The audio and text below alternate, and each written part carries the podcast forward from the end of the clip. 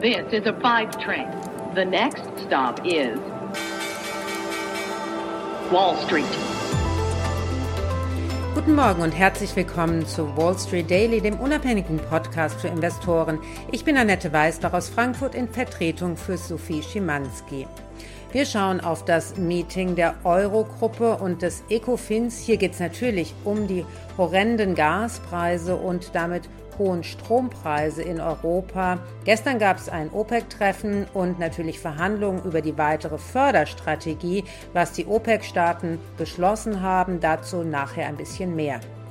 In Stockholm wird es wohl den größten Börsengang in Europa in diesem Jahr geben, denn Volvo wird an die Börse gehen.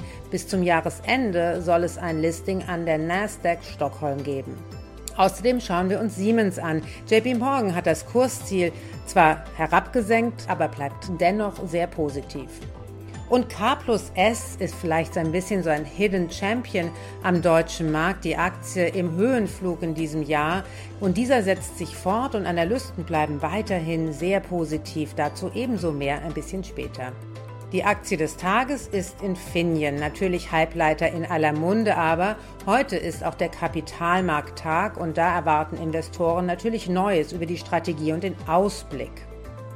Soweit die wichtigsten Themen der heutigen Ausgabe. Als Pionier hören Sie die kompletten Folgen in unserer App oder auf unserer Webseite thepioneer.de. Wenn Sie noch kein Pionier sind, können Sie sich dann natürlich direkt anmelden. Damit unterstützen Sie unabhängigen Journalismus und halten unsere Angebote werbefrei.